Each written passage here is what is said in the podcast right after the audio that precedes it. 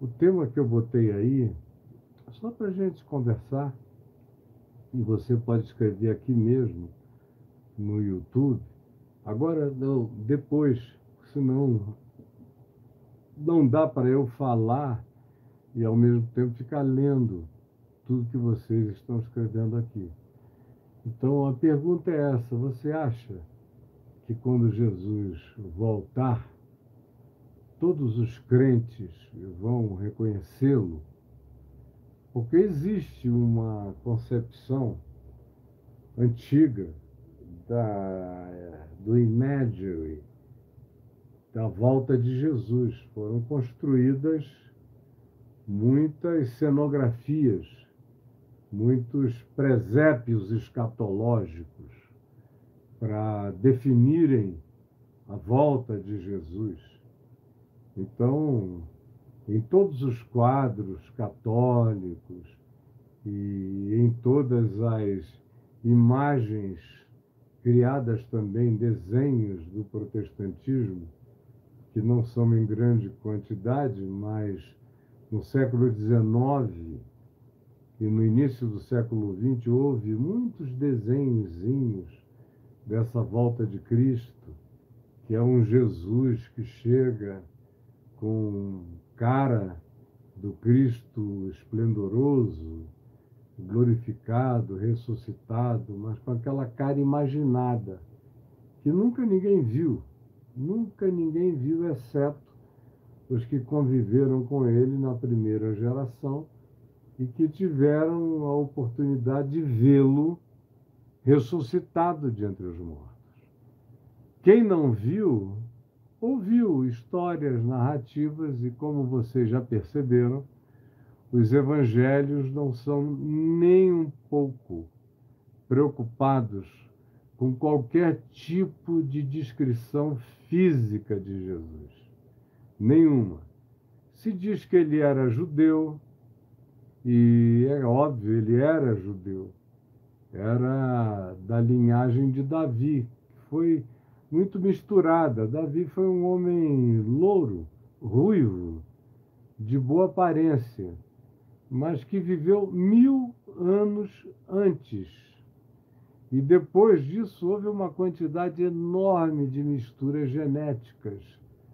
Eles contavam especialmente a figura paterna, como pertencendo à genealogia original, no caso a de Davi.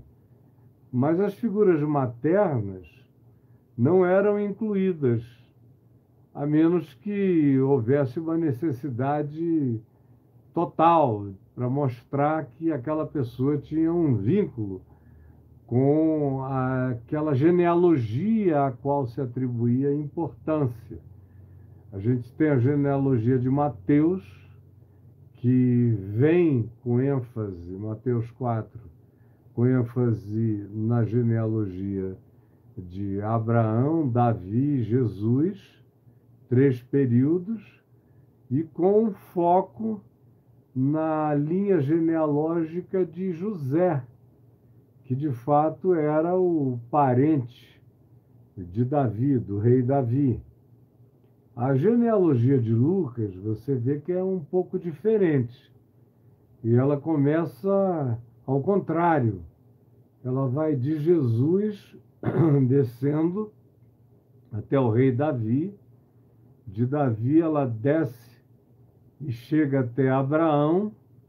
De Abraão ela desce e chega até Adão. E a ênfase de Lucas é que Jesus é o filho da humanidade, é o filho do homem. E mostra que a mãe dele que tinha uma linhagem sacerdotal, estava também vinculada à descendência de Davi, pelo fato de que ela própria tinha esse serpenteamento genealógico que se cruzava, que se interpunha em relação à genealogia de Davi, que é a pessoa que atribui fator genealógico e de realeza e messiado importante para os judeus. Mas tanto na genealogia de Mateus como na de Lucas, as coisas convergem e passam e cruzam e tem uma intercepção com a genealogia de Davi e com a cidade de Belém, onde Jesus nasceu. Então nós temos esse estereótipo que foi criado, porque o próprio Evangelho não nos dá nenhuma pista sobre como é que Jesus parecia. E aí a imaginação é o limite. Como os que fizeram os primeiros quadros de Jesus já eram os pagãos romanos, porque os judeus e os cristãos de origem judaica jamais fariam um quadro de Jesus. Havia aquele sentimento judaico de não realização de qualquer coisa que pudesse ter a ver com idolatria, de maneira que até o quarto século você não tem nenhuma imagem que caracterize a figura de Jesus, como as pessoas imaginam que desde os primeiros tempos houve, quando na realidade nunca houve esse tipo de expressão.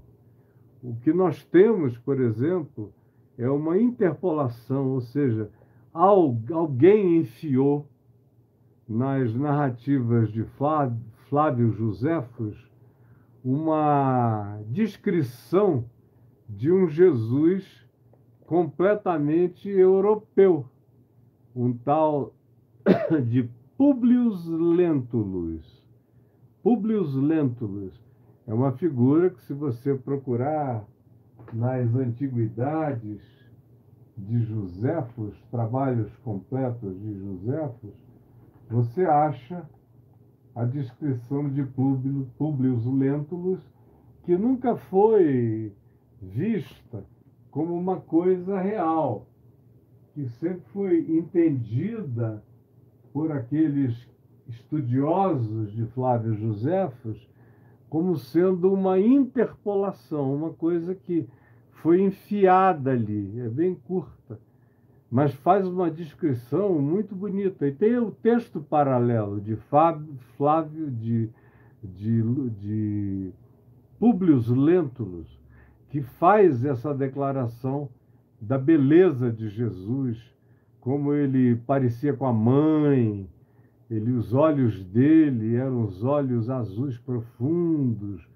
o cabelo era cor de mel, e ele tinha uma barba cumprida a moda dos nazarenos, um tipo de pele forte, branqueada, mas amorenada pelo sol, e tem descrições do porte físico extraordinário, bonito, atraente. Publius Lentulus foi a figura que construiu essa, essa primeira imagem completamente europeia. Aí daí para frente nós tivemos essa sucessão de Jesuses. Às vezes são até autorretratos do pintor que põe a sua carinha ali no, lugar da de Jesus, mas virou objeto de orações, de devoções de adorações, de preces, de intercessões. As pessoas se ajoelham diante daquele Cristo. Alguns são mais esquálidos, tem alguns feitos em determinadas épocas, como na Renascença, onde aquela virilidade brutal dos homens deu lugar a uma certa delicadeza à figura humana, uma delicadeza europeia, uma delicadeza de, dos nobres italianos e depois dos nobres franceses, tem uma delicadeza. Aí você vê aqueles cristos mais suaves, mais magrinhos, alguns até mais sensíveis, de mãos menos intensas ou rijas. E aí, conforme os tempos vão variando, esse Cristo vai mudando de acordo com a teologia. Aí vem aquele Jesus que acabou sendo adotado em quase todos os grupos religiosos, que é o Jesus do Espiritismo, o Jesus do esoterismo, o Jesus da Legião da Boa Vontade, e todos eles parecem muito com o Jesus do coração de Jesus, aquele Cristo alourado de plexo largo, aonde o coração aparece, também com os olhos claros, é uma figura mais forte. Quando a gente quebra o paradigma protestante de não fazer nenhum desenho, nenhuma imagem de Jesus, já é nos aproximando e entrando no século XX, porque no século XIX havia pequenas gravuras de Jesus para as crianças. Um Jesus meio de perfil, desenhado à mão, um pouco tosco, e as criancinhas como se fossem gibis para poder dar aula no, nas escolas. E no início do século XX, é que nos Estados Unidos, desculpe, eu estou com alguma coisa na garganta, uma certa ardência, no início do século XX, nos Estados Unidos, começou a surgir aquele Cristo risonho, vocês já viram?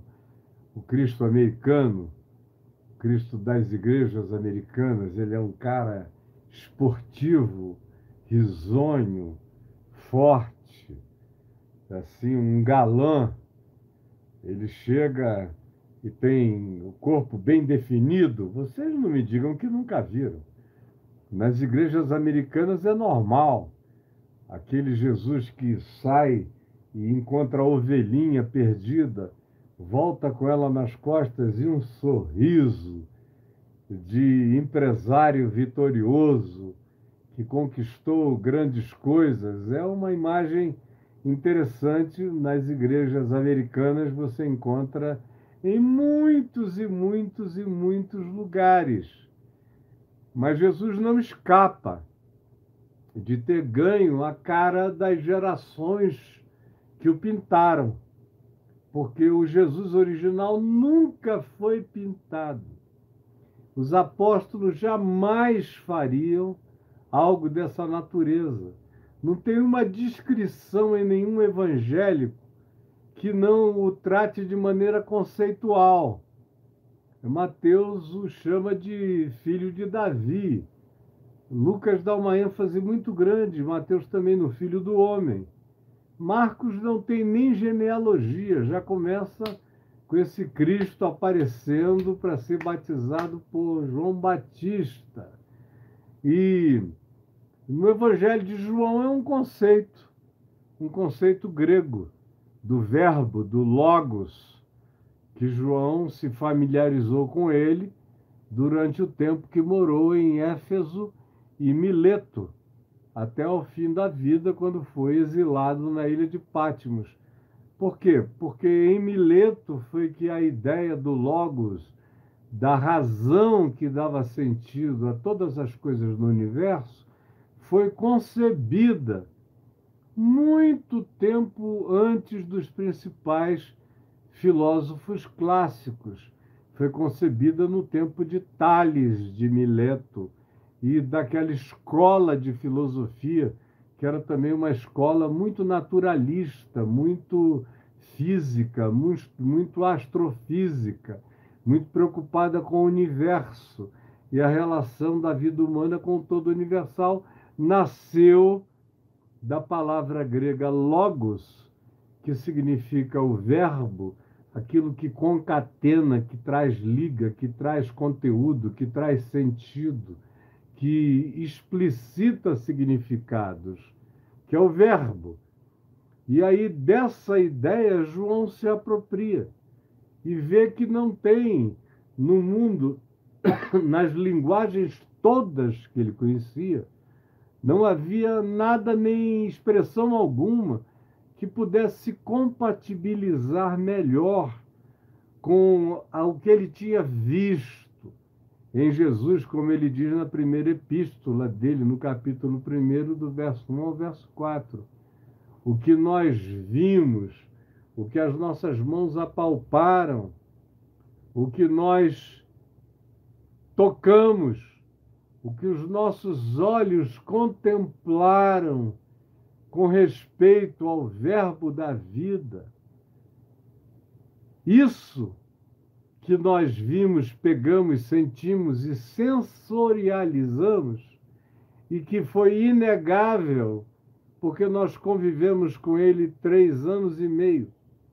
E depois que ele ressuscitou dos mortos, convivemos com ele mais 40 dias e 40 noites ouvindo a respeito do reino de Deus, e ele já estava ressuscitado, carregando a glória da eternidade nele próprio, mas ainda com todos os contornos humanos, com as marcas dos pregos, com as marcas dos ferimentos da cruz, com as marcas da contingência histórica dramática da crucificação, mas nem assim eles o descrevem. Tomé quer saber como é que é, eu não creio só se eu vir, só se eu pegar, só se eu tocar, só se eu meter a mão do lado, aí eu começo a acreditar. Jesus se manifesta, aparece, Tomé recebe a convocatória de Jesus de dizer: pega aqui, meu filho, toca, vê que não é um espírito, eu não sou um fantasma, eu não sou um ectoplasma, eu sou eu ressuscitado, corpo, carne glorificada, ressuscitada de entre os mortos. Não sou um espírito que não tem carne, nem sangue, nem ossos, como tu vês que eu tenho. Pega, apalpa, vê que não a tua mão não me atravessa eu posso atravessar a parede quando eu quiser. Espaço-tempo não são limites para mim, conforme vocês me conheceram, tendo que ir de um lugar para o outro, me transportando com vocês. Agora não, acabou. Agora eu simplesmente sou aonde eu quero. E eu sou em todos os lugares, porque em todos os lugares eu sou a minha manifestação de visibilização aqui é uma oportunidade que vocês estão tendo. Mas não significava que outros, ao mesmo tempo, não pudessem ver a mesma coisa em outros lugares da Terra. É que o Evangelho se atém ao testemunho dos que conviveram com ele, andaram com ele durante os três anos e meio, depois durante os 40 dias e 40 noites após a ressurreição mas não há uma sequer descrição. Nenhuma, nenhuma, nenhuma. Eles foram absolutamente radicais em relação a tudo, a não erigirem um lugar de culto, a abolirem o sagrado, havia uma iconoclastia na fé dos discípulos originais, conforme Jesus tinha vivido. Ele ia ao templo, mas ele não adorava no templo. Ele orava onde ele queria, ele não subia ao templo para orar. Ele subia ao templo para ensinar. Ele orava onde ele queria, nos campos, nas grutas, nas campinas, à noite, de dia, sozinho, acompanhado, a maioria das vezes sem ninguém ele praticava o entra no teu quarto. No caso é, vai para o deserto, entra numa gruta, some dos olhos dos demais. E eles levaram isso tão a sério que não fizeram nenhum portrait, nenhum tipo de desenho, nem que fosse básico, e não consagraram nenhum lugar para adoração. Eu, Pedro chama de a montanha da transfiguração, que eu tenho certeza que foi o Monte Hermon e não o Monte Tabor, por uma série de razões históricas. Eu tenho essa convicção desde a primeira vez que eu fui a Israel, nos anos 70. Tanto é que era normal todo mundo ir para o Monte Tabor considerado o lugar da transfiguração, eu fui lá, olhei, examinei a escritura e falei para quem estava comigo: não é aqui de jeito nenhum. Se tem um lugar que pode ser, esse lugar da transfiguração é o Monte Hermon, que você vê muito bem do alto do Tabor, você vê os picos nevados do Hermon. Porque o texto de Mateus 16 diz que ele estava indo tinha passado da Galiléia, estava indo na direção de Cesareia de Filipe, que fica onde? No sopé do Monte Hermon. Chegaram na Cesareia e subiram. E aí aconteceu a transfiguração com Pedro, Tiago, João, Jesus e apareceram Moisés e Elias. E aí Pedro, muito mais tarde, se referindo à voz do céu, que eles ouviram dizendo: Esse é o meu filho amado, em quem eu me comprazo, a ele ouvi. E que eles, levantando os olhos, não viram a mais ninguém. Moisés e Elias tinham sumido. Não tinha ficado nem a nuvem luminosa para servir de fetiche adorativo. Nada. Tinha ficado somente eles com Jesus. E Pedro faz alusão a esse dia, dizendo: Porque quando o vimos no Monte Santo, mas o lugar nunca foi tratado como um lugar sagrado. Você não vê os cristãos irem para lá, como Pedro tinha sugerido na hora da transfiguração, lembra? Senhor, façamos aqui três tendas, uma para ti, outra para Moisés, outra para Elias, sem saber o que dizia, porque era uma loucura fazer uma tenda para Jesus Moisés e Elias. Sim, uma tenda consagrada. Fica aqui em estado de glória que a gente traz o povo para vir te ver assim, ó, maravilhoso, glorioso, com essa purpurina celestial impressionante. Fica aqui, mas aquele cenário foi acabado, just like that. E quando eles abriram os olhos, estava só Jesus. A ele ouvi foi a última coisa que ouviram. E abriram os olhos e Jesus estava lá para ser visto sozinho, sem aparato, sem Moisés, sem Elias. Passou, passaram, sem tenda, sem tabernáculo, sem templo.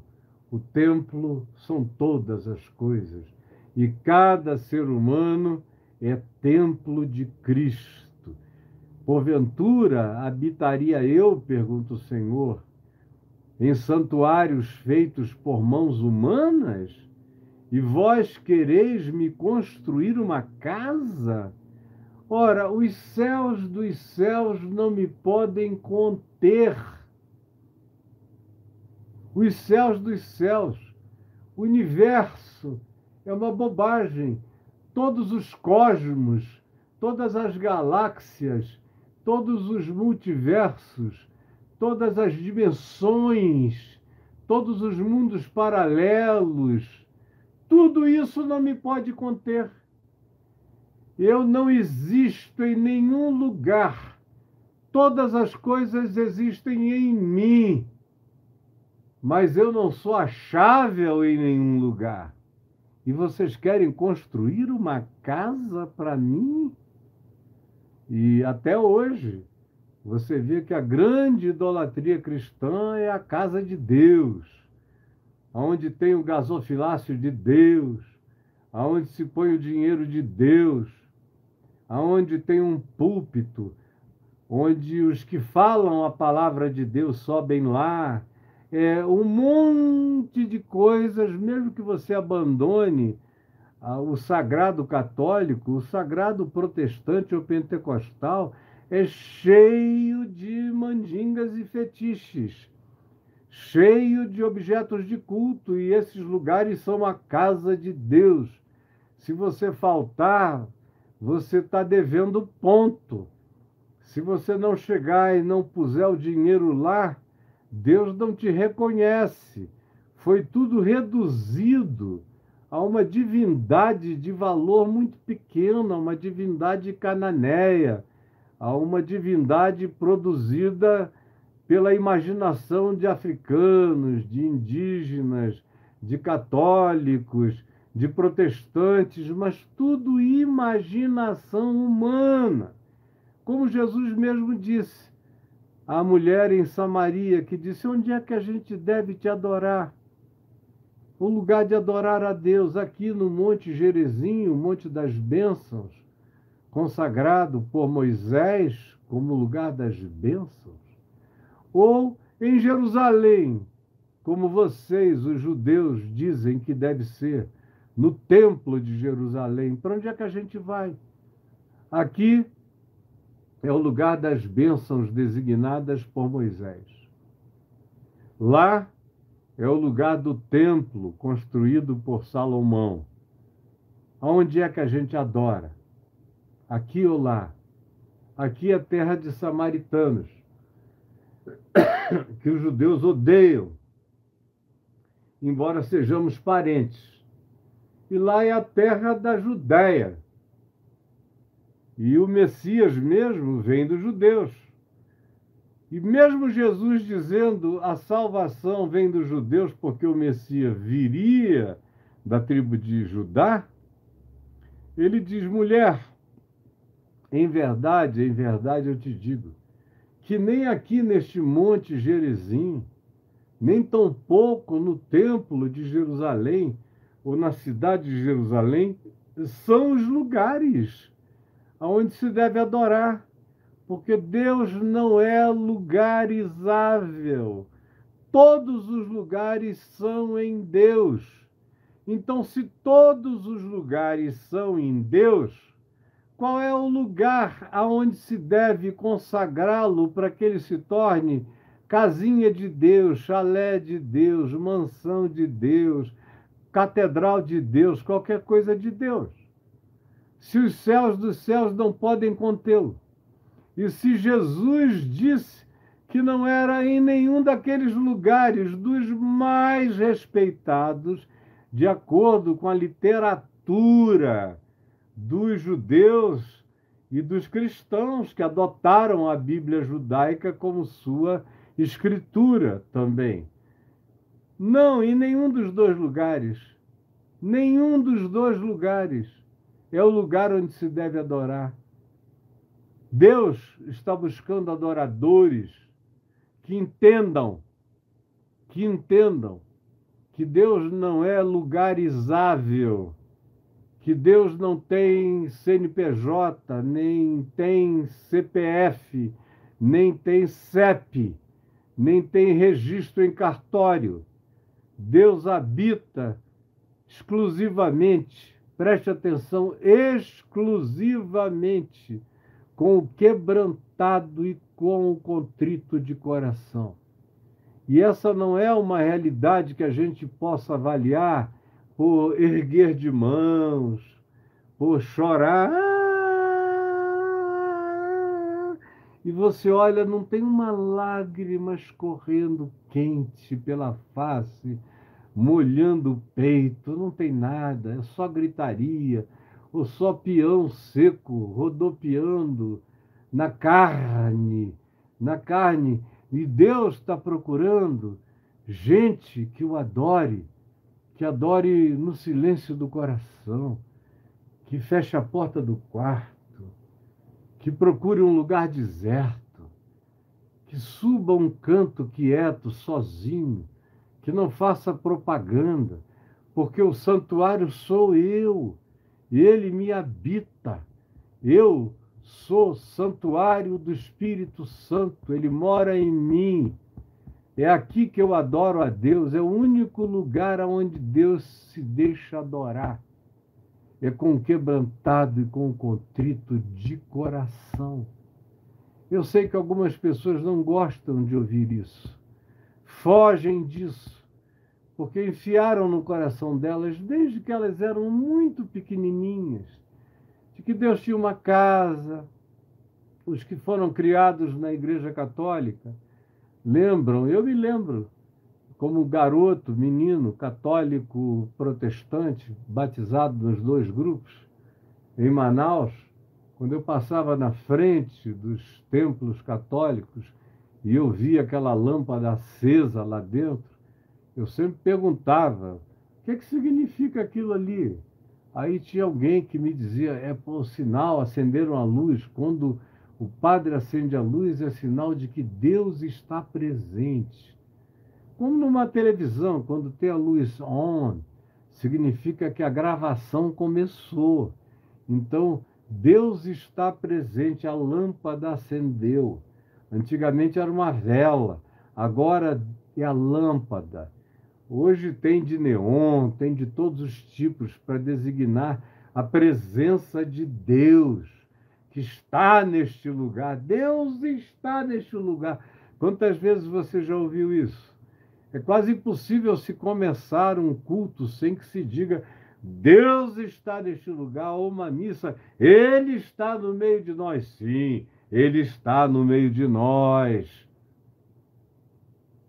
por causa dos ritos, da formalidade, do lugar. Eu conheço pouca gente que entra no quarto com essa convicção. Pouca gente que sozinho carrega essa certeza no coração. A maioria precisa de auditório, de público, de plateia para Deus, como se Deus só se manifestasse em plateias. Mas a nossa pergunta é: quando Jesus voltar, será que os crentes vão reconhecer?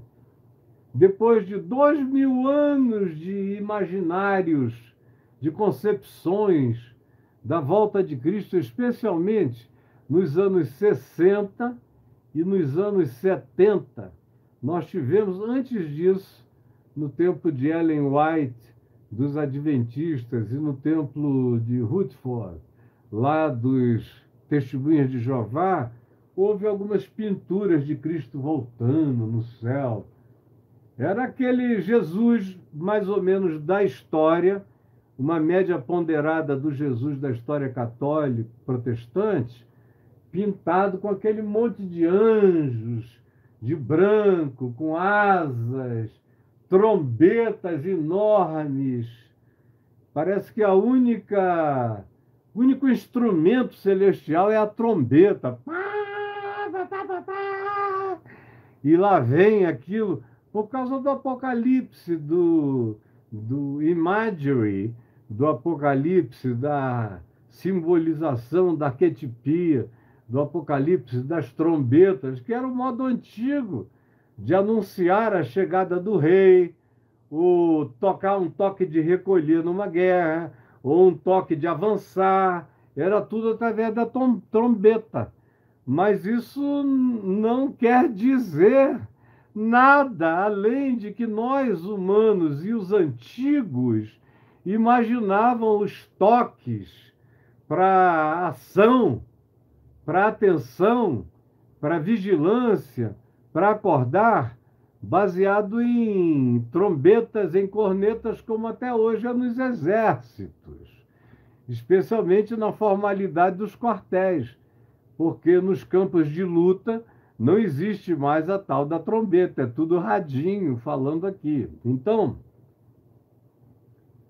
depois de fazer esse preâmbulo, que tem a ver com a construção do imaginário, e de dizer também que nos anos 60 e 70 houve uma grande quantidade de pinturas da volta de Jesus, dessa escatologia.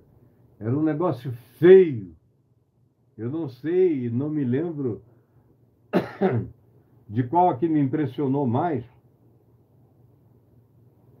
mas tinha uma delas ligadas a um disco grande chamado A Última Trombeta que era uma narração de rádio, tipo o George Wells, fazendo uma imitação da invasão da Terra por alienígenas, que criou um pandemônio nos Estados Unidos. A última trombeta era a volta de Jesus do mesmo modelo. Agora, atenção, atenção, a rádio de Oslo está nos contando que episódios extraordinários estão acontecendo, pessoas estão desaparecendo, acidentes de trem, de carro, de aviões que estão caindo, e agora notícias do mundo inteiro. E pessoas ficavam aturdidas. Quem não sabia entrava em pânico.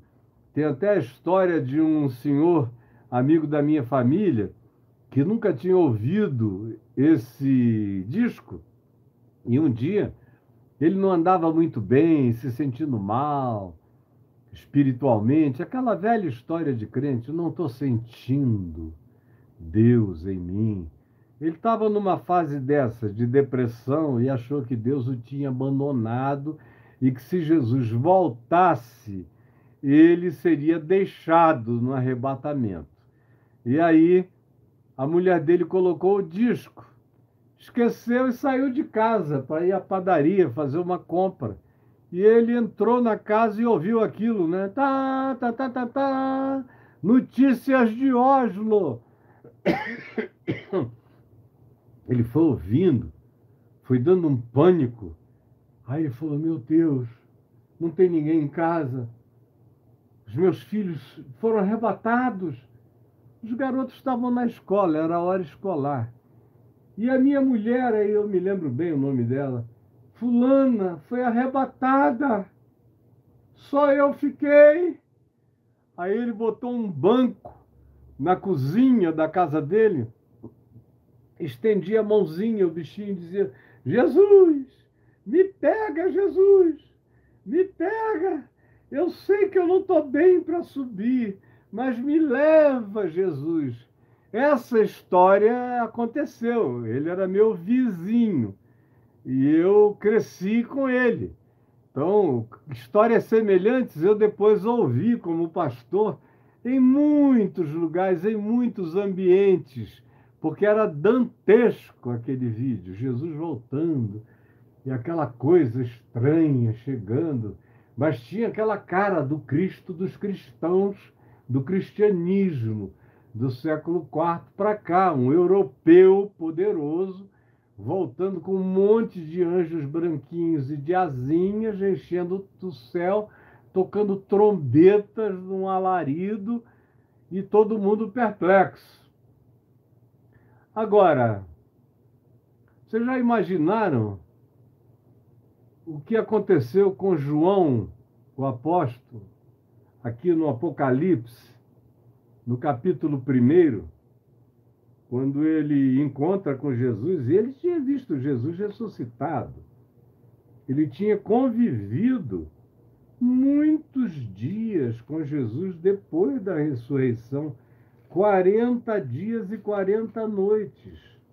Aí, de repente, aqui no Apocalipse, ele tem uma visão de Cristo se manifesta a ele e fala o que ele deveria dizer às igrejas daquela região da Ásia Menor, e depois traz uma revelação do capítulo 4 em diante do que ele deveria dizer a todos os, que, os cristãos que pudessem ler aquela profecia naquele tempo ou em qualquer outro tempo.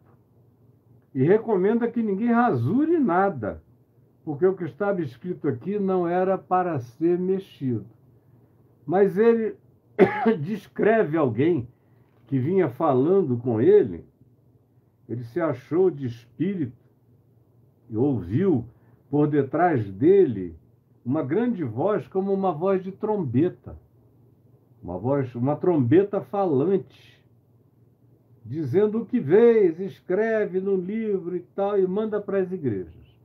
Aí ele se volta para ver quem falava com ele, voltado, e ele vê sete candeeiros de ouro, e no meio dos candeeiros, um semelhante a filho do homem, tinha aparência, dois braços, duas pernas, um dorso, uma cabeça. É isso que ele quer dizer com semelhança de filho de homem. Tinha a formatação, o design básico de um ser humano, com vestes talares, compridas como de sacerdotes, e cingido à altura do peito com uma cinta de ouro grande no meio do peito. A sua cabeça e cabelos eram brancos como a alva lã, como neve.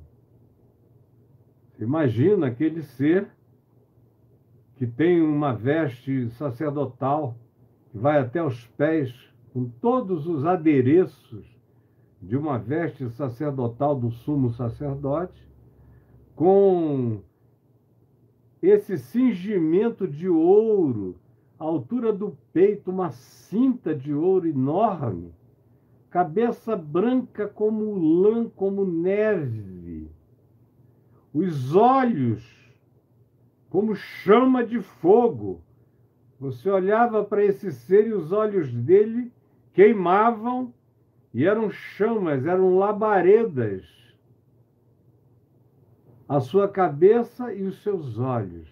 Os pés, semelhante ao bronze polido, resplandeciam os pés, como feitos de algo que não era um latão básico, tinha aquela cor do bronze, polido, forte, brilhante, como se fosse refinado numa fornalha, passou pelo fogo, atravessou e ficou com aquela grandiosidade mineral.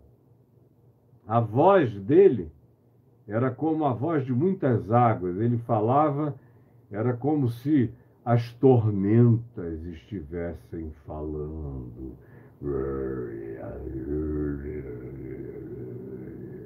Tinha uma mão direita, na mão direita, sete estrelas.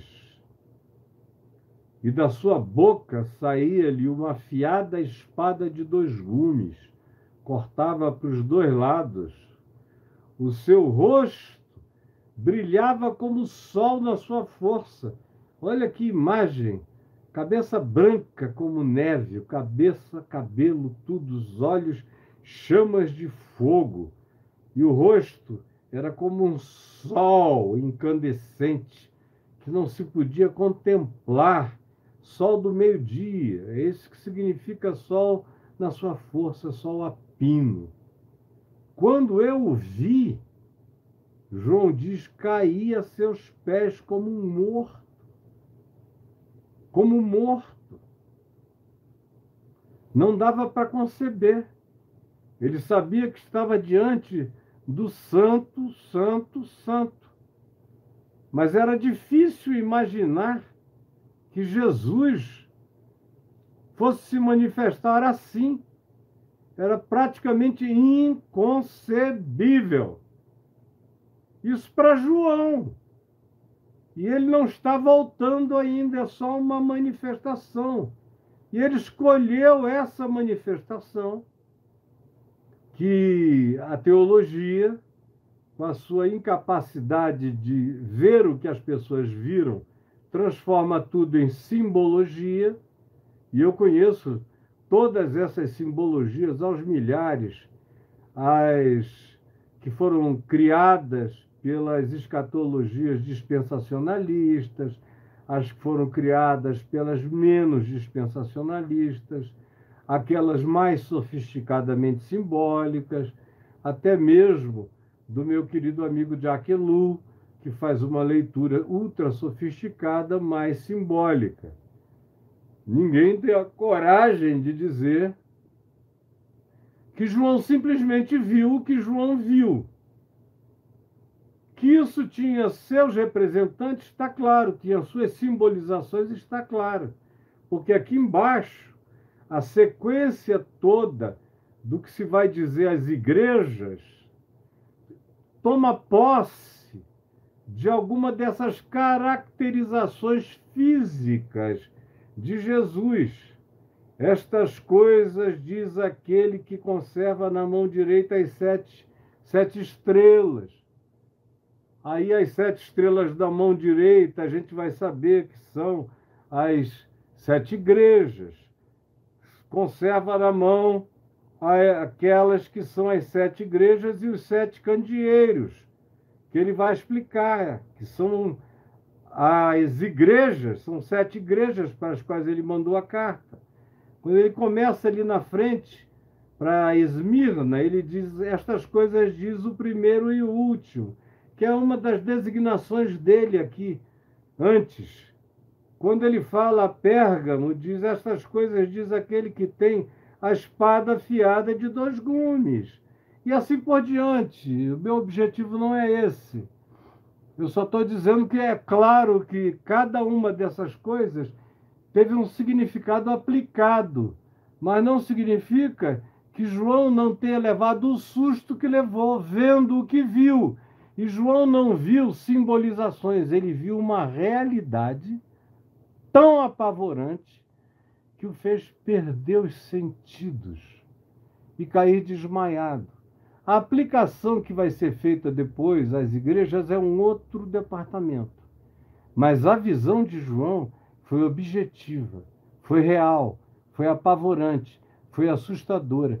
E ele não estava preparado para encontrar Jesus sem aquele rosto meigo, manso e suave Jesus está chamando, com o qual ele conviveu durante tanto tempo agora o que está diante dele é a revelação do caráter de Cristo nas expressões da face dele.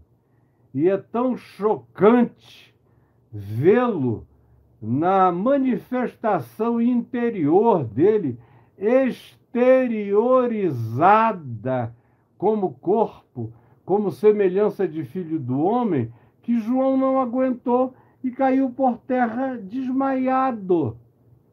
Não deu para associar uma coisa à outra.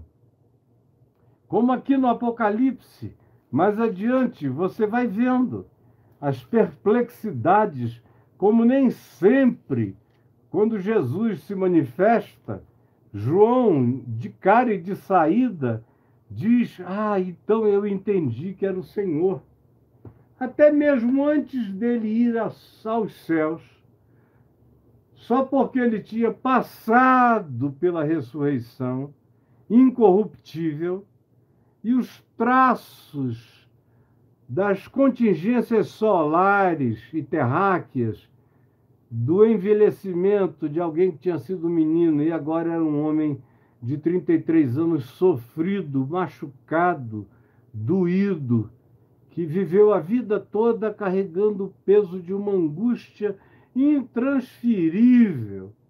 Mas esses elementos marcantes tinham sido abandonados, tinham sido vencidos na ressurreição.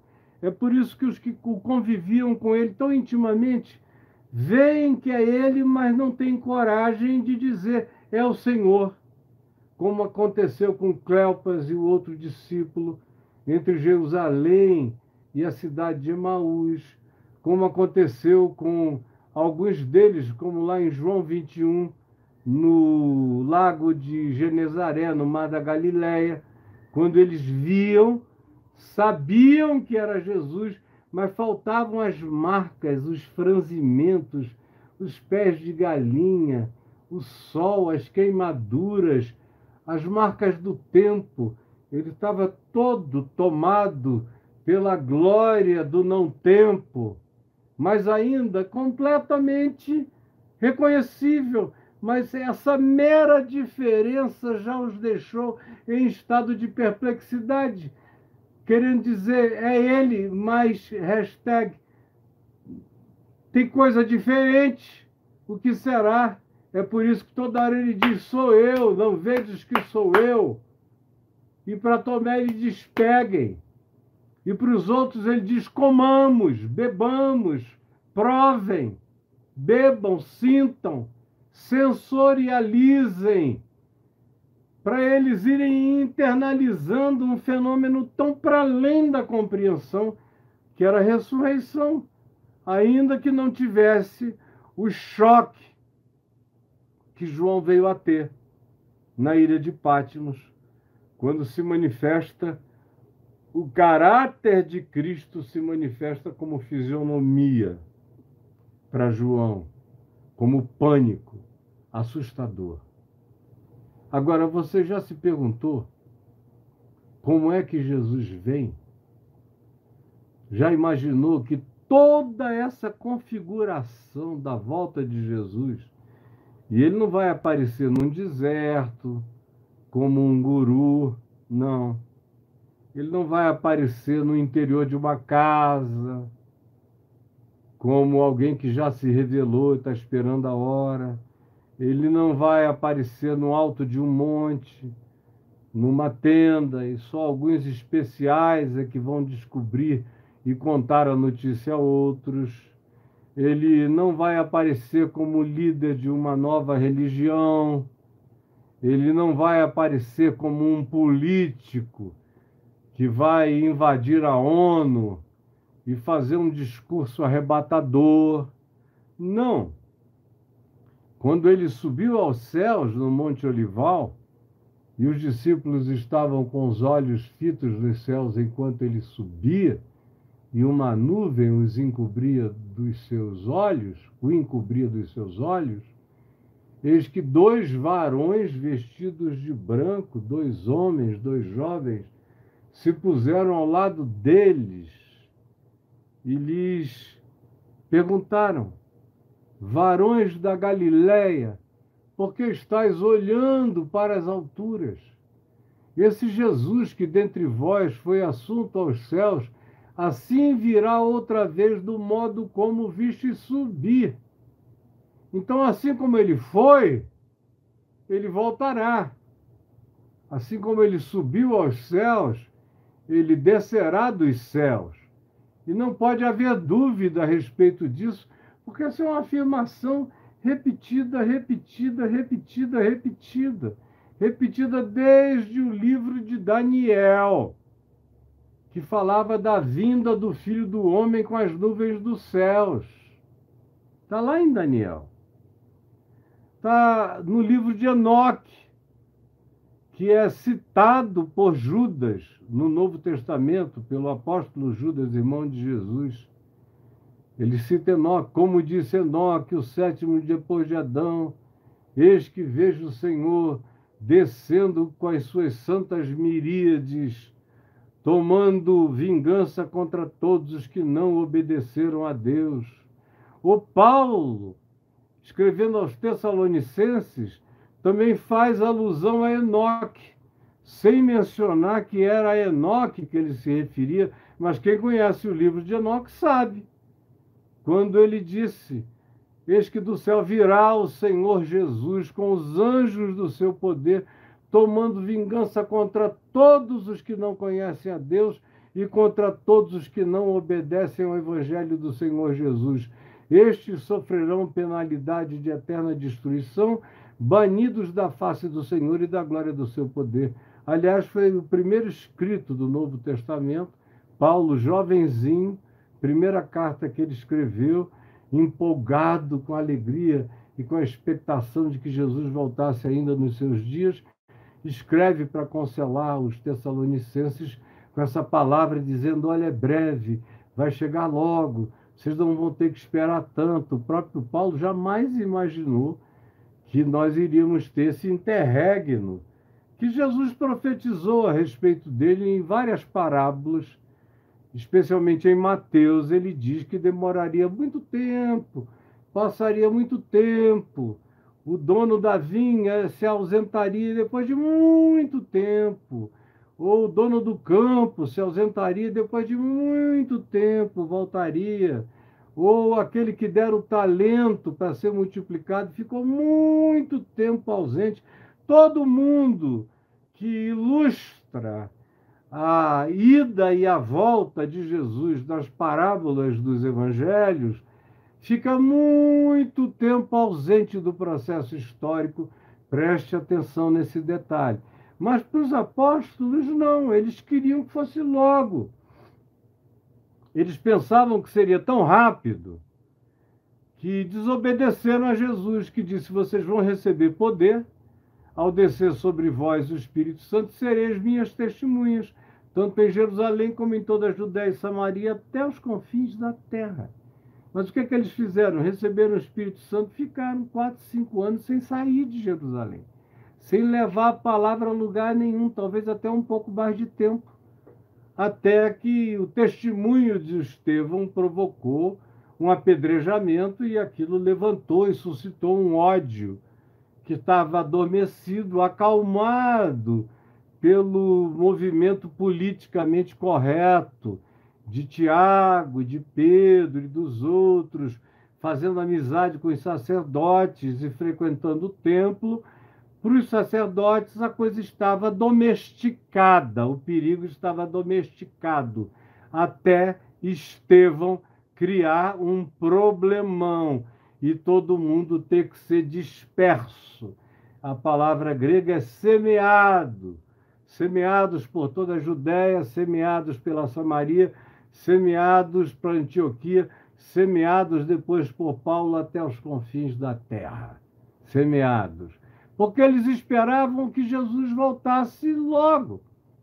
Paulo mesmo diz: os que estiverem vivos da sua vinda, porque ele imaginava que havia muita gente que, quem sabe, da sua geração ainda veria Jesus voltando, e ele próprio carregava esse sonho como todo mundo deve carregar essa expectativa. Como disse Lutero, todo mundo tem que ser filho da esperança da primeira geração. Da primeira geração. E Lutero disse: Eu vivo como se Cristo tivesse morrido ontem, como tivesse ressuscitado hoje, como se fosse voltar amanhã. Essa era a fórmula, a equação existencial que movia a maioria deles. Era essa esperança escatológica.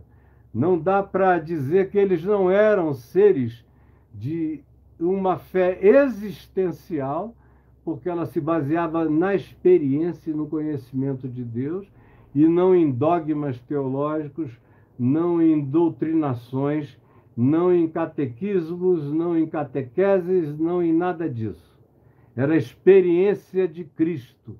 Os que tinham andado com Ele, conhecido, cheirado, provado, tocado, sentido, contemplado, entendido. Agora, eles também carregavam, além dessa existencialidade experiencial, essa expectação escatológica de que o Senhor voltasse nos dias deles Aí começa a gente a morrer. É, Tiago foi decepado ao fio da espada, em Atos 12, irmão de João. Aí outros foram sendo eliminados. Depois, quando a gente chega mais adiante, mais uns 25, 30 anos adiante, Pedro é morto. Depois, Paulo é decapitado nos dias de Nero. E aí João é exilado na ilha de Pátimos, não se ouve mais dele, ele não tem comunicação, está sozinho, sem meios de falar, escreve o Apocalipse, na esperança de o enviar para o continente, dali fazê-lo circular. Mas ele próprio tinha essa esperança, como a gente lê em João 21, que Pedro perguntou: e quanto a este? apontando para João. Ele vai ficar até que tu voltes. Aí Jesus disse a Pedro: Se eu quiser que ele fique até que eu volte, que te importa? Que te importa? Quanto a ti, vem e segue-me. Olha para a tua vida. Agora, se ele quiser, se eu quiser que ele fique muito tempo, que ele viva muito tempo, até que ele viva até que eu volte, é uma questão minha e dele, não tem nada a ver contigo, vive a tua vida. Mas essa esperança escatológica não se afastava do coração de nenhum deles, esteve presente sempre. Quem acabou com a esperança escatológica dos cristãos de maneira definitiva foi Constantino, quando organizou o que antes era o evangelho sendo praticado por comunidades pequenas de discípulos, em casas, em campos, em parques, em grutas, em montanhas, em praias, era só isso até o quarto século. E ele, quando oficializou, encheu os bispos de dinheiro e as igrejas de privilégio e autorizou a construção de catedrais para Jesus lá na Palestina e foi autorizando o uso de templos pagãos para serem limpos das suas idolatrias e usados pelos bispos que foram ganhando mais importância, a esperança da volta de Jesus acabou. A perseguição acabou. O que mais alimentava a esperança da volta de Jesus eram as perseguições, que renovavam aquele afã: Senhor Maranata, vem, Senhor Jesus. O mundo está horrível, estão nos matando. Como tem muito crente hoje na Ucrânia pedindo a volta de Jesus. Porque na guerra todo mundo quer que Jesus volte logo. Agora, no bem bom, com os presidentes, governadores, reis, fazendo benefícios, adulando as lideranças, e com a teologia, por exemplo, da prosperidade, onde se diz que Deus quer que você fique aqui e ganhe muito dinheiro, que não tem que apressar esperança celestial nenhuma, que isso aí é um negócio que na cabeça de crente só empobrece as pessoas e não dá ganância da prosperidade, como eu já ouvi tantas vezes ser ensinado. Isso tudo foi matando a volta do Senhor, além das profecias escatológicas só no curso da minha vida, que ainda não tenho 70 anos, mas já vi tanta maluquice, tanto dia que marcaram para Jesus voltar, tanta gente que escreveu livros e vendeu e ganhou milhões e Jesus não voltou, tanto anticristo designado que morreu e não era coisa nenhuma, tantos sinais da volta de Jesus, por exemplo, um dos mais fortes é que a volta de Jesus era contada pelo relógio escatológico de Israel.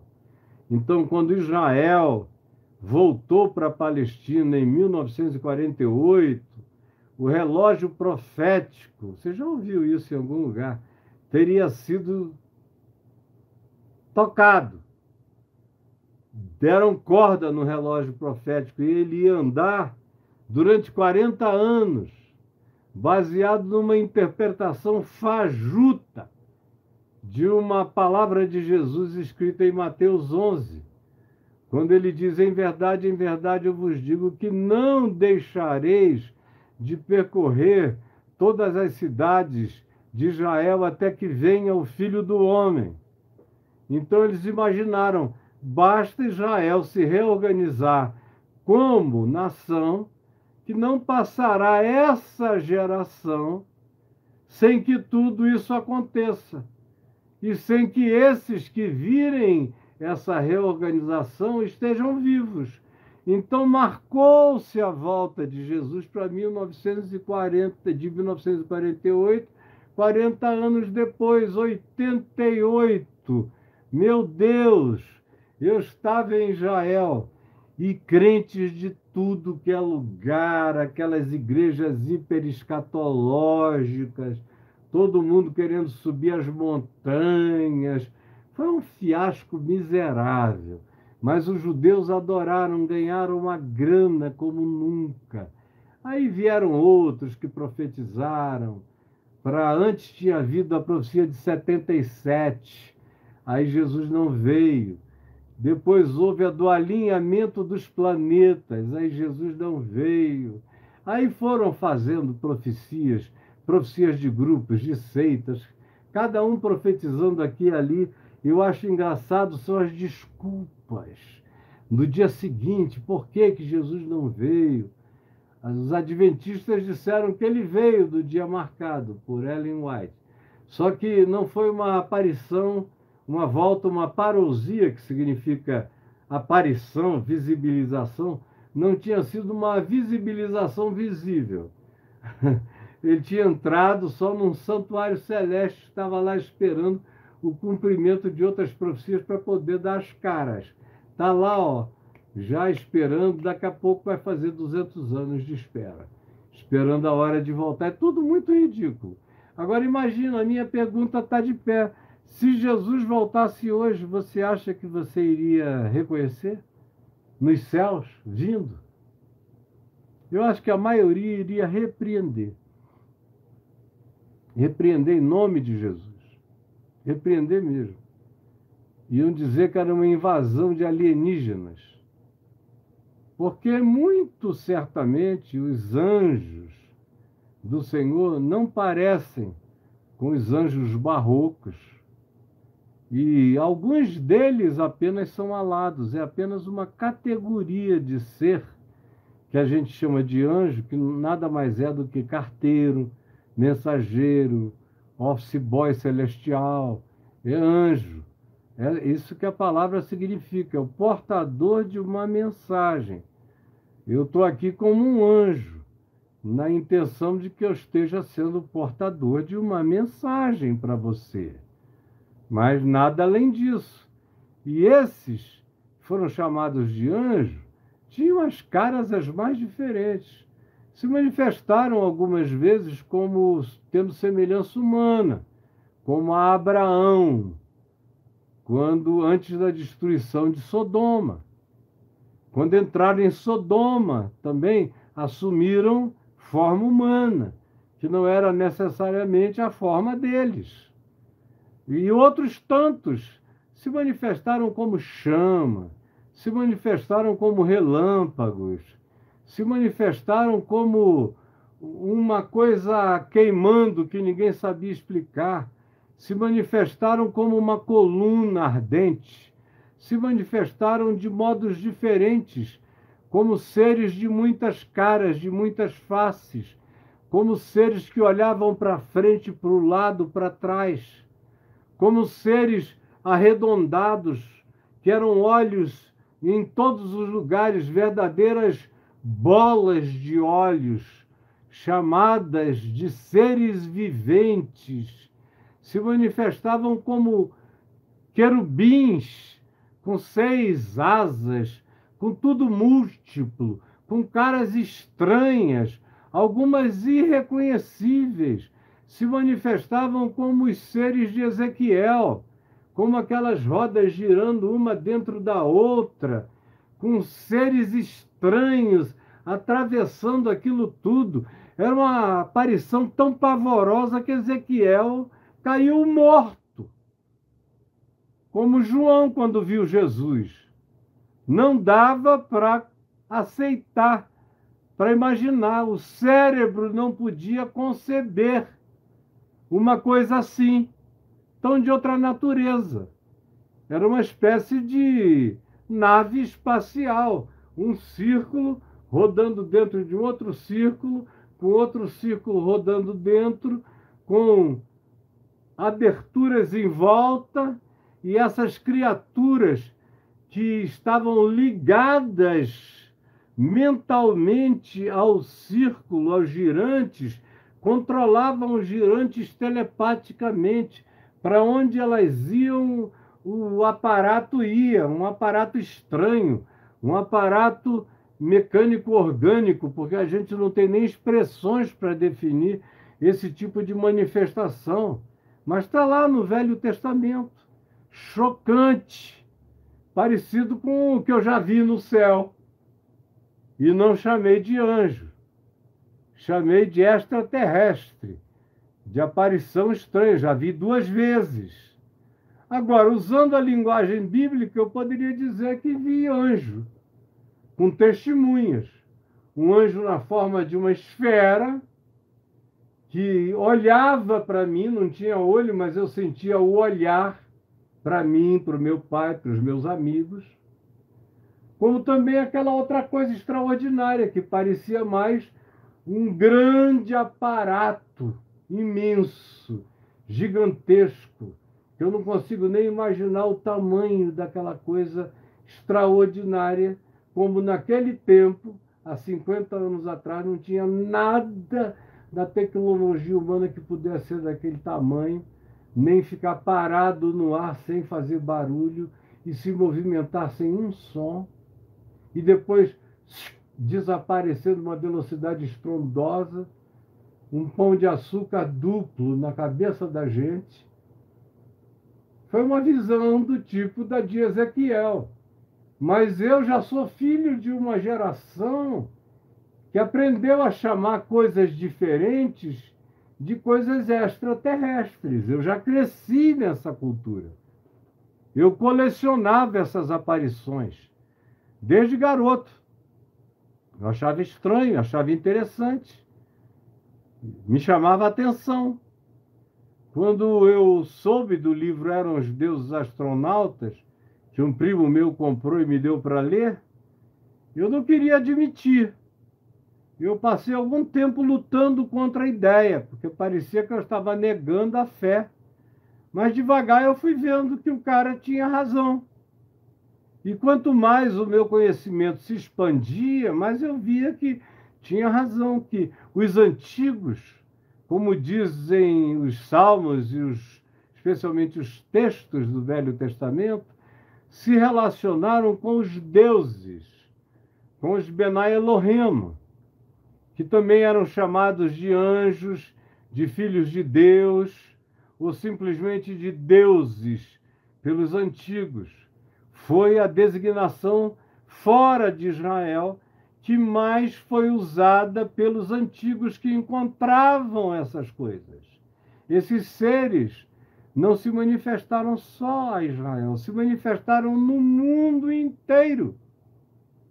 Hoje a gente sabe que tem mais de 1.500 culturas que registram a manifestação variada e diversa e multifacetada e plurifacetada e pluriaformoseada desses seres no mundo inteiro durante toda a história humana, não é algo que está circunscrito a registros bíblicos. Apenas são manifestações presentes por aí, que tinham outros nomes. Eles chamavam pelos nomes que eles achavam que cabiam melhor. Aquela expressão: o Deus da luz, o Deus do fogo, o deus do sol, se tivesse uma cara iluminada como o sol, o deus das águas, como Viracoutias, lá dos Nazca, que veio andando sobre as águas do mar e era um ser gigantesco, como o Nefilim. E você tem essas histórias espalhadas pelo mundo todo, em todas as culturas que a história convencional e a arqueologia convencional prefere chamar de mitos, para não terem que ficar cara a cara com coisas que eles não compreendem e nem podem aceitar. Agora imagine só, se a volta de Jesus vem acontece nos padrões aqui de João no capítulo 1. E se os seres que vêm com ele são seres desse padrão, que não tem nada a ver com, com a nossa barroquice. Se os querubins não são garotinhos de pintinho e de bundinha gostosa. Se são os bichos absolutamente chocantes.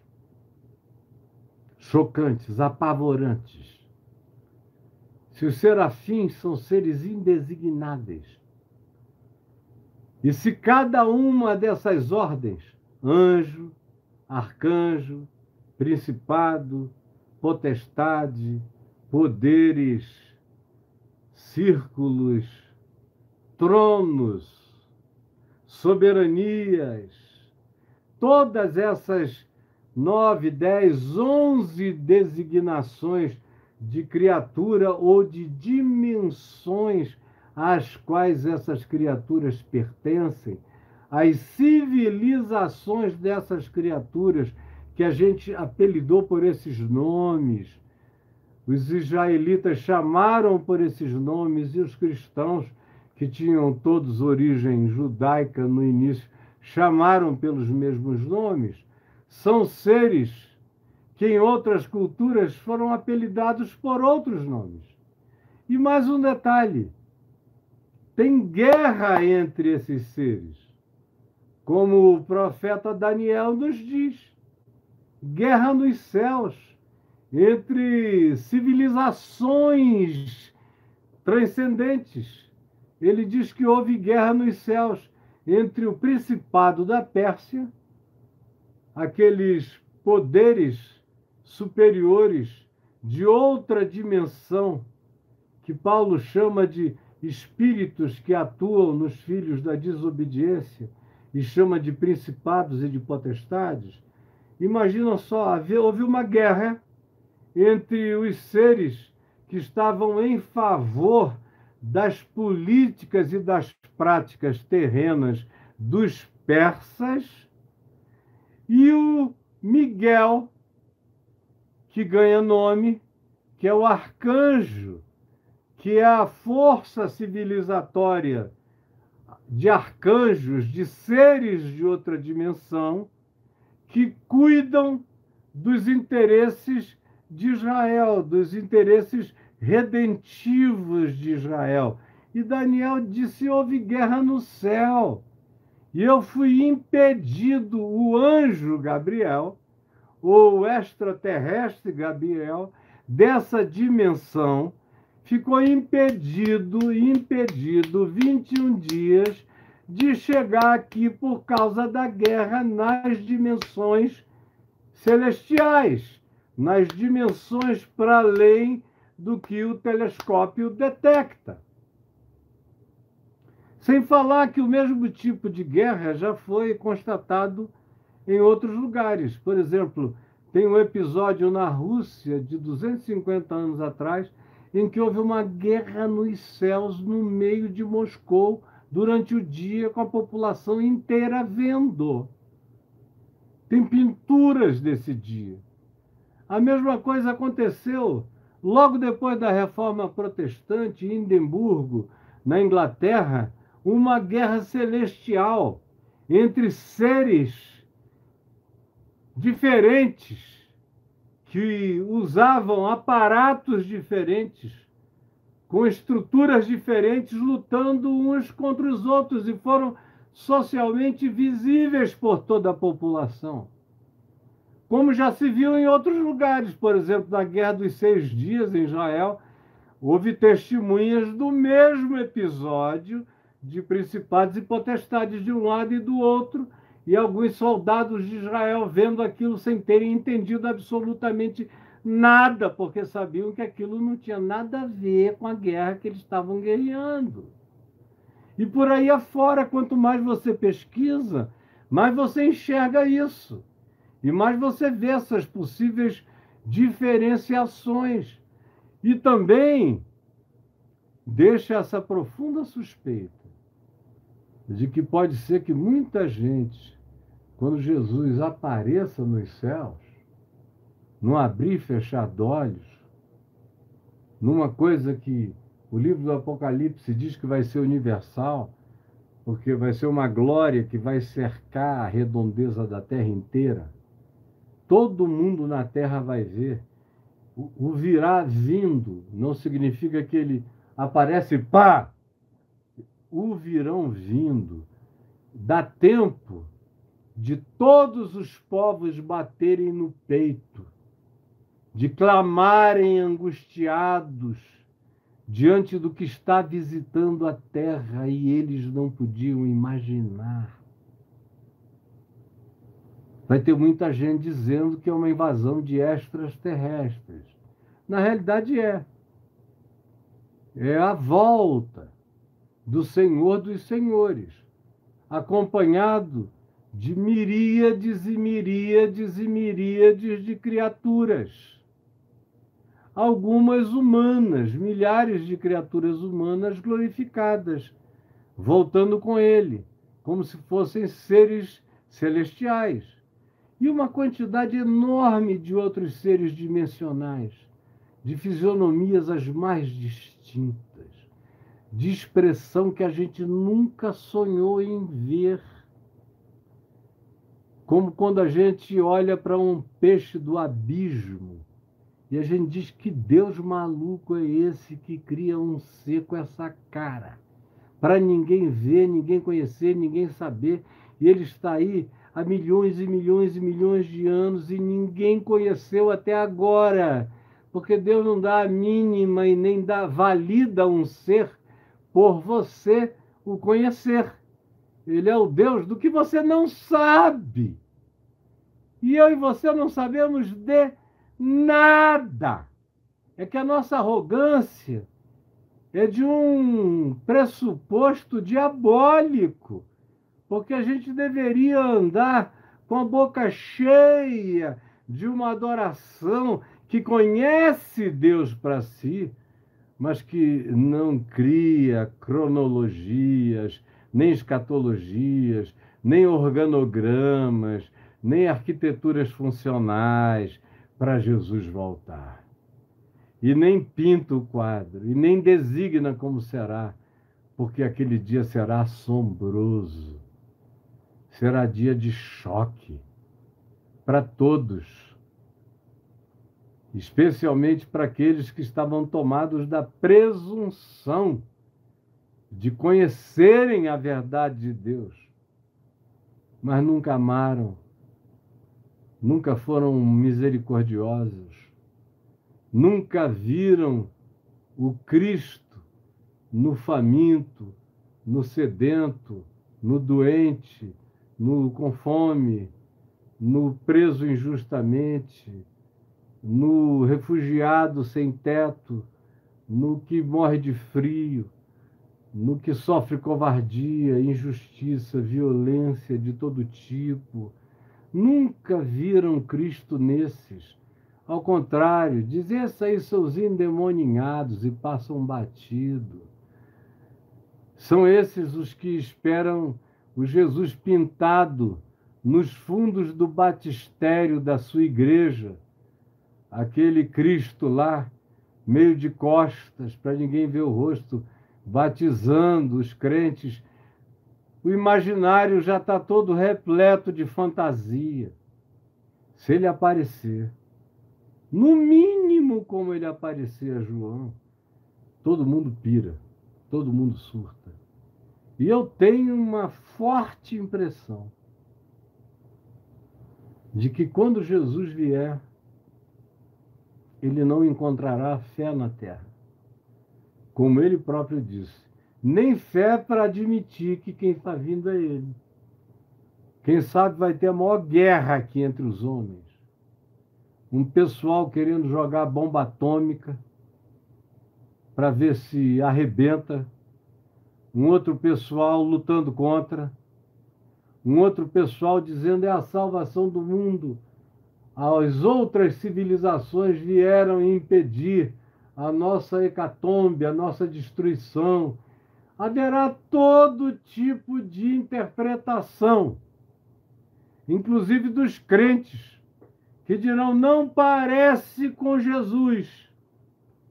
Não estou vendo cara de gente crente aí, não, é um monte de pessoa, de criatura estranha, de entes bizarros. De entes bizarros. Tem gente que não crê que Deus criou a barata. Imagina esses seres celestiais, com caras não humanas, com fisionomia que não tem nada a ver com a nossa, se aproximando. Ou você tem discernimento do Espírito Santo, ou você conhece Jesus não na carne, não no sangue, não na aparência, mas você reconhece Jesus no coração, ou o equívoco está garantido. Se você for do tipo religioso, que for procurar nos céus um Cristo parecido com o do cristianismo, você está danado. Porque a sua volta será surpresa para todos os povos e será choque, perplexidade mudez, estranhamento para os crentes que preconceberam um Jesus, um Jesus que nunca existiu nem nos dias da sua carne na Galiléia, que devia aparecer com tudo, menos com o Cristo concebido. E a prova disso é que quando Judas o quis trair, ele teve que dar uma senha, porque Jesus parecia tanto com todo mundo, não havia um olho azul de Maria brilhante, nem uma voz impostada, um pavarote, nem nada disso, coisa nenhuma. Ele era normal.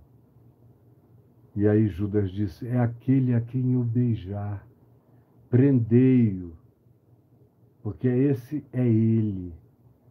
Porque do contrário, eles não saberiam quem era.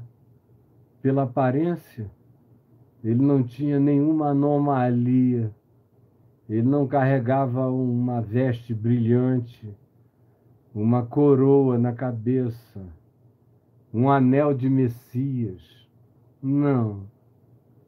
Ele era humilde, simples de coração. Ele é aquele que convida e tem prazer nos pecadores, nas meretrizes, nos estranhos, nos que eram aborrecidos pelos crentes todos.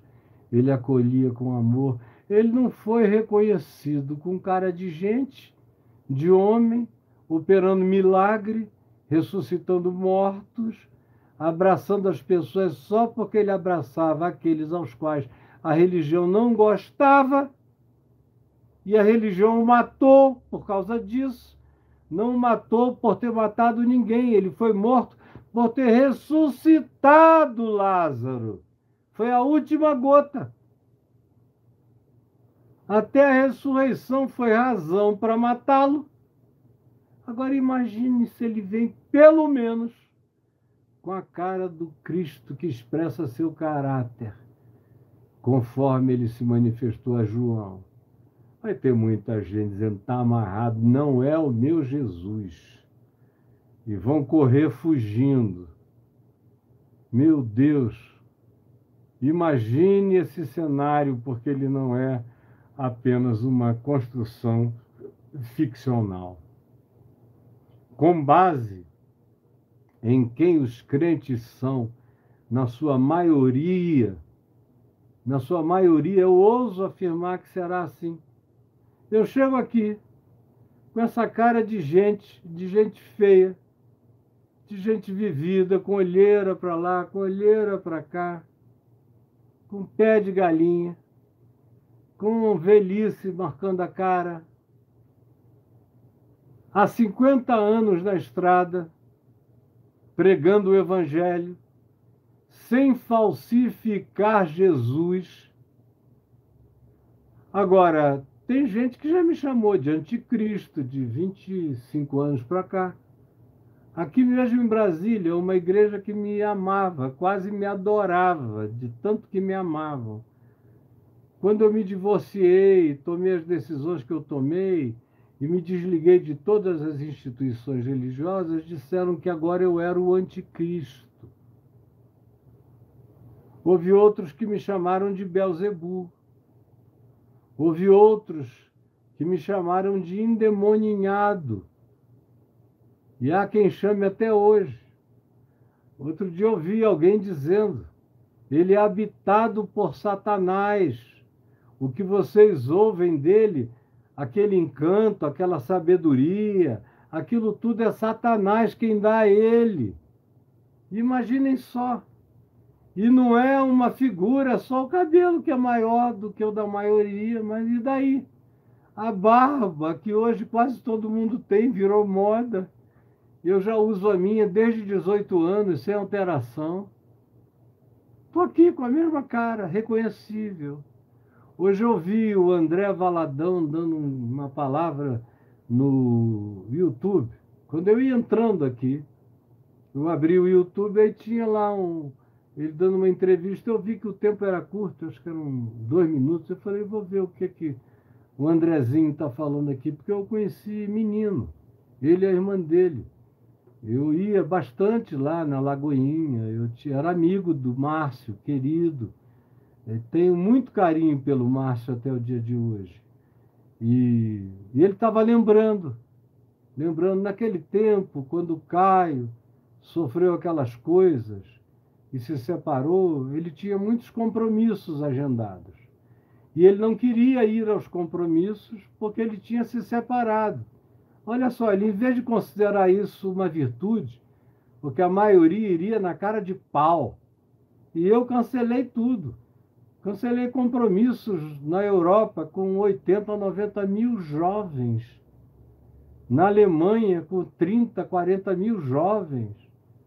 Na América Latina toda, em Portugal, e nos lugares os mais variados, nos Estados Unidos, para milhares de pessoas, no Canadá. Por quê? Porque eu achava uma hipocrisia eu estar me divorciando e ir lá pregar. E aí ele disse o seguinte: então ele, porque estava se divorciando e não se sentiu bem para ir pregar, naquele tempo do Caio maravilhoso, ele disse. Ele disse, daquele Caio extraordinário, daquele Caio fantástico.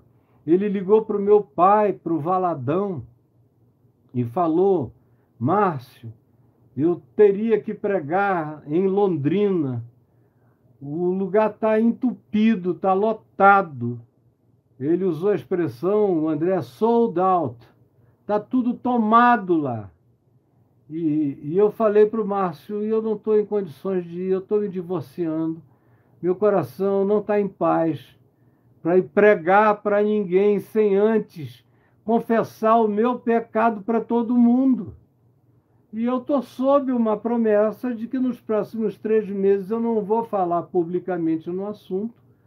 Foi um compromisso que eu assumi aqui intimamente com a pessoa mais importante da minha família, de que eu iria dar tempo ao tempo para ela própria se preparar e os nossos filhos. Ele falou assim, e aí meu pai foi e pregou no lugar dele, do Caio Maravilhoso.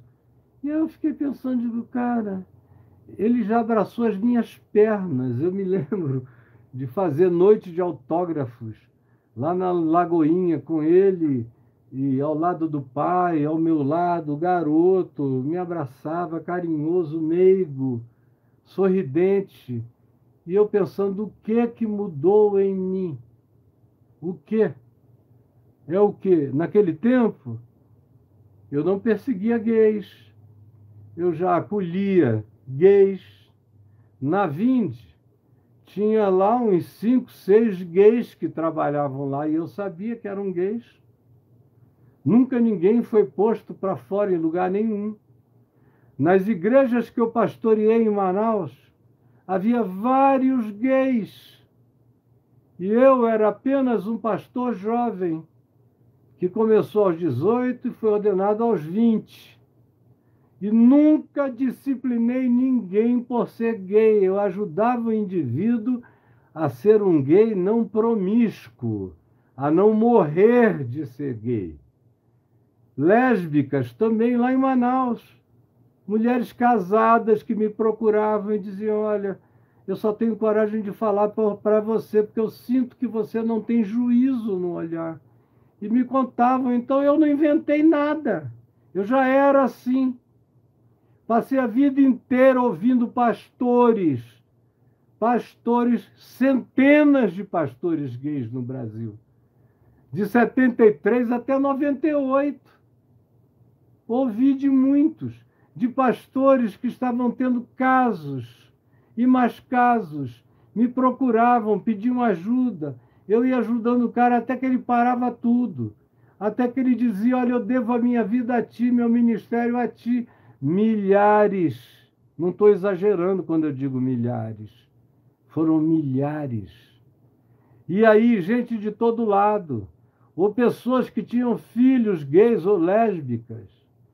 E me ligavam: Olha, eu não sei como lidar com isso. Eu não estou falando de quando eu me divorciei para cá, não. Estou falando de antes Posso mandar para ir morar em Niterói só para ficar perto da sua igreja e frequentar aí? Eu digo, pode, dizia.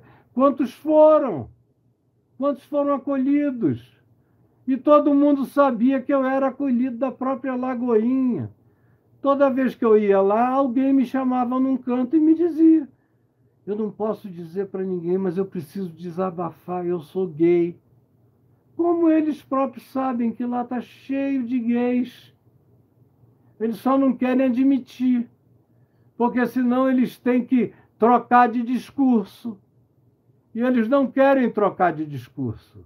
Agora, como eu nunca tive problemas em falar tudo que eu penso, eu sempre disse que nos meus ambientes gay não era reprimido, era tratado com respeito, amor, reverência e acolhimento.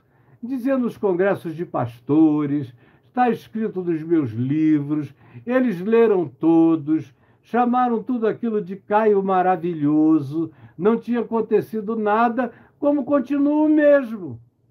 A única diferença é que antigamente tinha alguns que diziam: olha, a gente também aceita o que você está dizendo, mas a gente não pode falar, porque senão a gente vai ser expulso.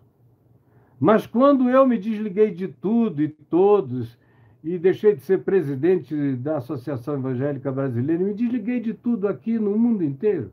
Eu queria ser um cristão que vivesse exclusivamente pela fé, como quando eu me converti, sem ninguém sem nenhuma referência que não fosse exclusivamente Jesus e a palavra. Aí comecei a publicamente aconselhar os gays, as lésbicas e as pessoas com transtornos sexuais no meu portal e no Café com Graça.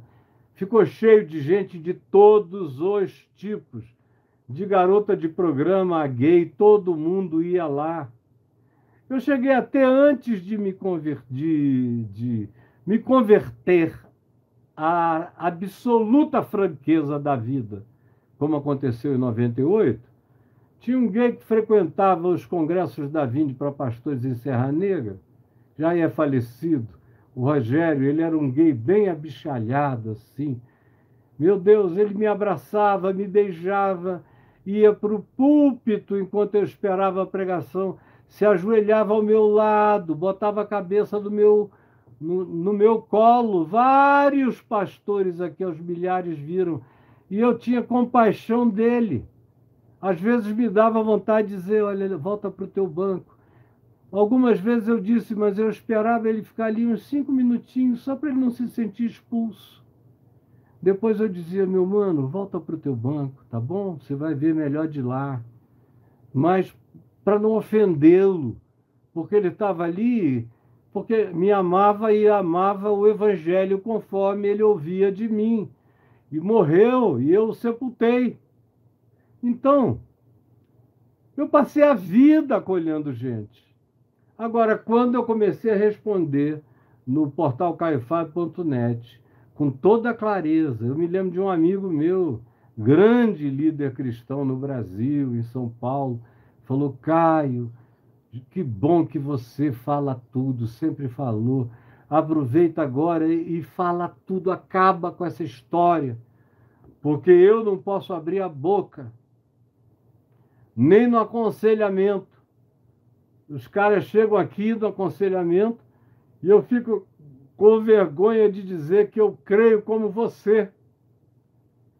Porque eu tenho medo que eles saiam daqui e digam para alguém e aí eu seja chamado pelos meus diretores e seja acusado. Então, o que, é que eu estou fazendo? Eu estou mandando todo mundo ler o teu site, porque lá tem resposta para tudo. Então, vejam bem, um cara que está aqui, a mesma cara, não é reconhecido só porque o cabelo cresceu e a coragem de dizer na cara de qualquer um e de todo mundo que Deus ama quem Deus ama e que Deus ama todos aqueles aos quais Jesus amou e com eles comeu e com eles bebeu e a eles acolheu e a eles perdoou. Isso se transformou em algo que faz o André Valadão dizer o Caio maravilhoso de antes sem ele querer admitir que a maravilha de Deus na minha vida nunca cresceu tanto, exceto para os olhos vedados pelo preconceito. E aí não enxerga nada. Quando você tem uma preconcepção, você não enxerga o que está sendo concebido, brotado e parido na sua cara. Assim, a preconcepção sobre Jesus é tão falsa, é tão perversa, é tão anticristo, é tão parecida com uma coisa completamente infantilóide, besta e boba, que quando Jesus verdadeiro se manifestar, vai ter gente que não vai acreditar. Vai ter gente que vai dizer que é o meia, meia, meia que está se manifestando. Meia, meia, meia.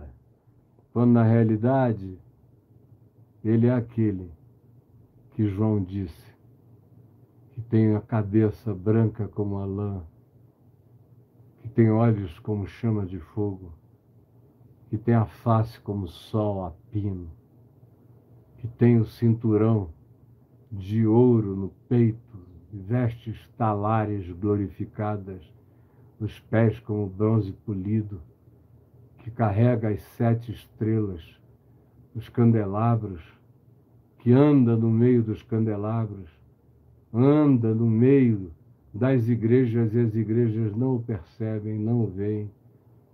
E aí eu queria recomendar o meu livro, O Apocalipse das Igrejas, que está aí no portal caiofábio.net.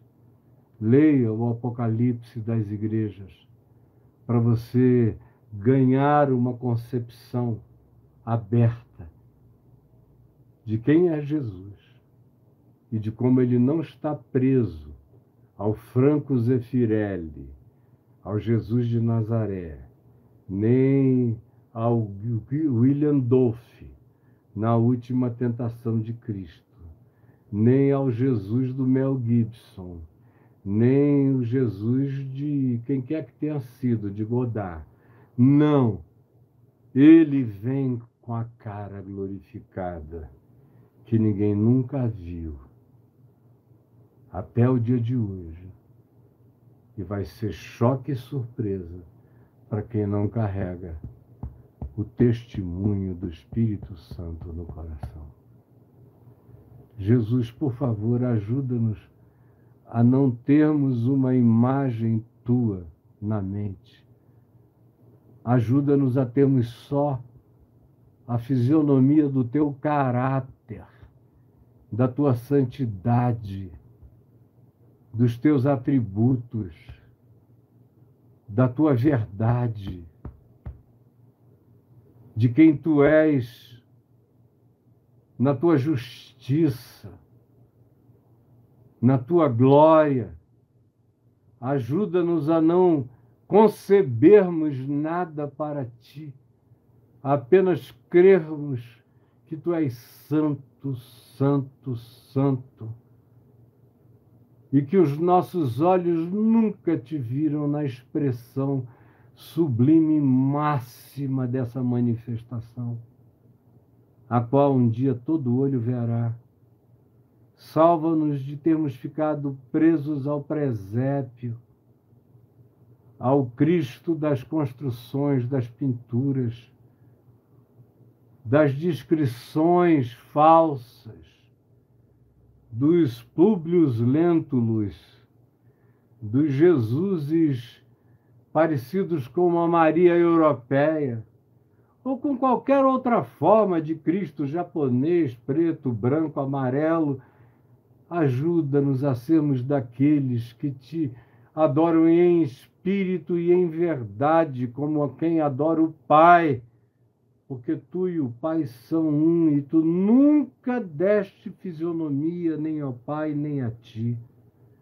Tu apresentaste o teu caráter e é pelo teu caráter que tu podes ser conhecido, porque é pelos frutos que se conhece a natureza de quem a nós se apresenta.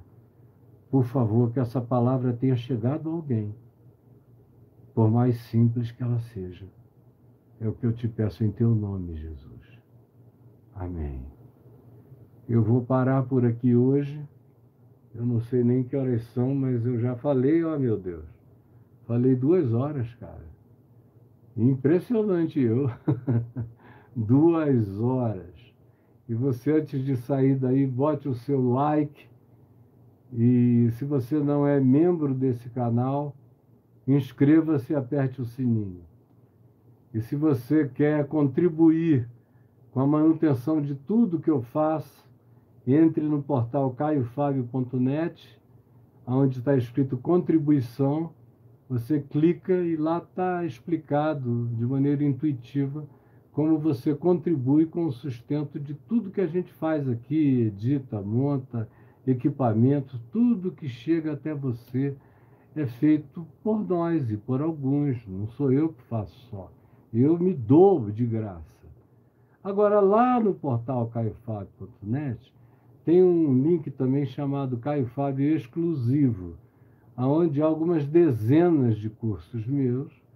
Alguns são extraordinários, você não vai encontrar nada tão simples e tão legal como reconexões, como Jesus a chave hermenêutica, como a sociedade líquida e o evangelho, como um monte de coisas sobre o suicídio, sobre luto, sobre homem, mulher, sexo, sobre tudo isso.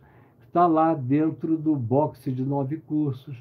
Quem quiser, chegue lá e participe. Aquilo ali, todo mundo que entra ali faz aqueles cursos e se enriquece para sempre, nunca mais é o mesmo, também ajuda a colocar o pão que eu como, a comida que chega na minha mesa e o que eu consigo fazer pelos meus filhos e pelos meus netos e agora pela casa que eu estou construindo depois de ter ficado sem casa há quase 30 anos.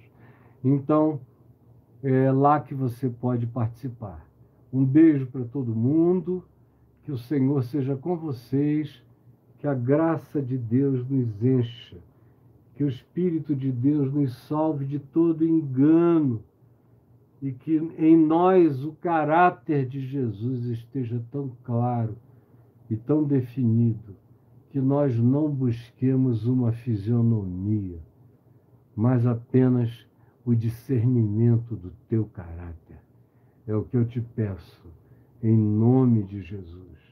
Amém amém. Um beijo. Bye bye, planeta Terra. Deus nos abençoe. Fiquem com Deus, meus amigos e amigas amados. Até amanhã, com o Braulio em ação, todo mundo junto, tá bom?